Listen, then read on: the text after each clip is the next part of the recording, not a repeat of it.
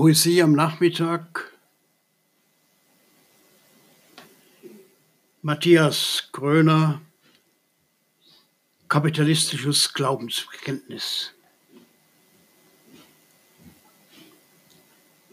Ich glaube ans Kapital, das Allmächtige, den Schöpfer des Aktienmarkts und der Zinsen und an den Kapitalismus, seinen eingeborenen Sohn, unseren Herrn. Empfangen durch die heiligen Wertpapiere, geboren aus Gier, gelitten unter den Brüdern Lehmann, gekreuzigt, gestorben, begraben, hinabgestiegen in das Reich der Rettungsschirme. Am dritten Tage auferstanden von den Schulden, aufgefahren zu den Investmentbankern, er sitzt zur Rechten des Dollars, des allmächtigen Vaters. Von dort wird er kommen, zu richten die Schurkenstaaten und die Steuerflüchtlinge. Ich glaube an die heilige Wirtschaft, an die heilige Weltbank, Gemeinschaft der Heuschrecken, die Freiheit des Marktes, Auferstehung des Wohlstands und das ewige Wachstum. Amen. Stark, stark dieser Ton von dir, den dir dein Dichter Matthias Gröner gegeben hat. Stark. So empfinde ich deine Sprache. Ich bin sicher, dass viele diese Parodie blasphemisch finden, also verletzend weil mit den Versen ein frommer Text verhöhnt wird.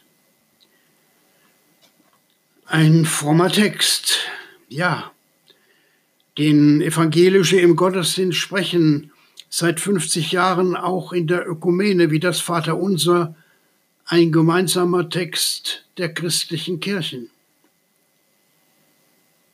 In ihm bekennt man sich zu wichtigen Glaubensaussagen in ihm wird zusammengefasst, auf was die Christen der frühen Kirche, so um 500 vermutlich, sich geeinigt haben, um sich ihres Glaubens zu vergewissern.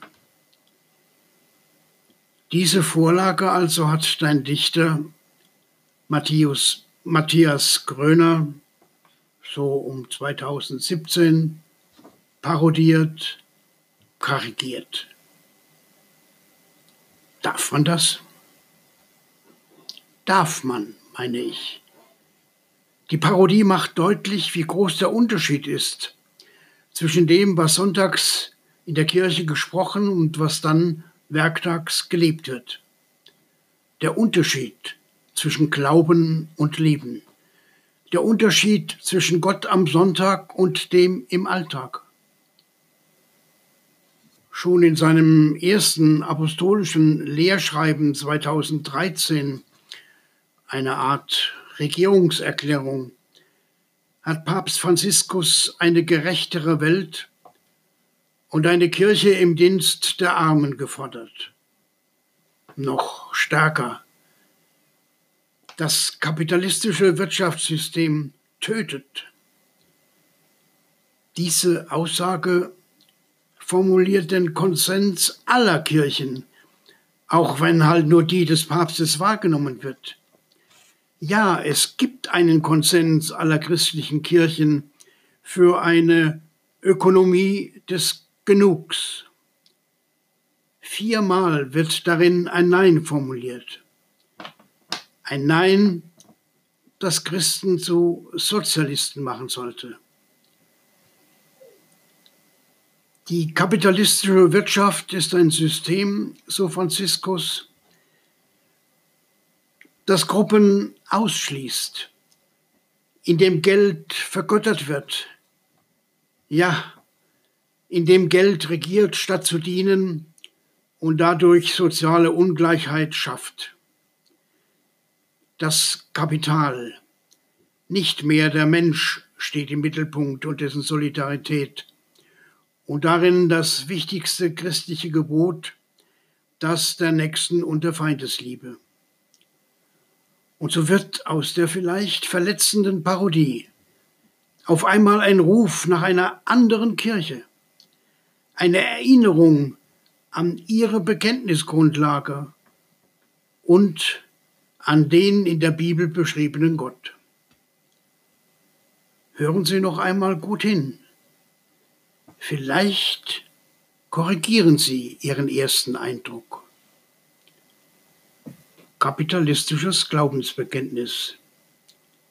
Ich glaube ans Kapital, das Allmächtige, den Schöpfer des Aktenmarktes und der Zinsen und an den Kapitalismus, seinen eingeborenen Sohn, unseren Herrn.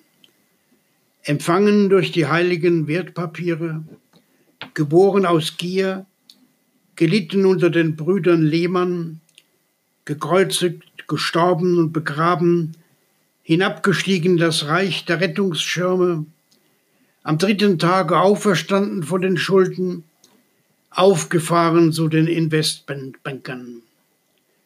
Er sitzt zur Rechten des Dollars, des allmächtigen Vaters. Von dort wird er kommen, so richten die Schurkenstaaten und die Steuerflüchtlinge. Ich glaube an die heilige Wirtschaft, an die heilige Weltbank, Gemeinschaft der Heuschrecken, die Freiheit des Marktes, Auferstehung des Wohlstands und das ewige Wachstum. Amen. Erkennen Sie das Glaubensbekenntnis des marktradikalen Denkens? Es war eine Chemikerin namens Margaret Thatcher, die dieses Denken in den 70er Jahren letzten des letzten Jahrhunderts in die Politik einführte füttert die fettesten Pferde, dann fallen auch für die Spatzen mehr Pferdeäpfel ab. Das marktradikale Muster des Neoliberalismus setzte sich in der Welt durch, von Alaska bis zum Horn von Afrika. Geiz wird geil, Gier qualifiziert. Jetzt, in Zeiten des Corona-Tiers, entlarvt sich was schon in der Finanzkrise und auch in der Klimakrise sichtbar geworden ist. Die Herrschaft von wenigen, die die Zukunft aller bedroht. Die wenigen bedrohen die Welt.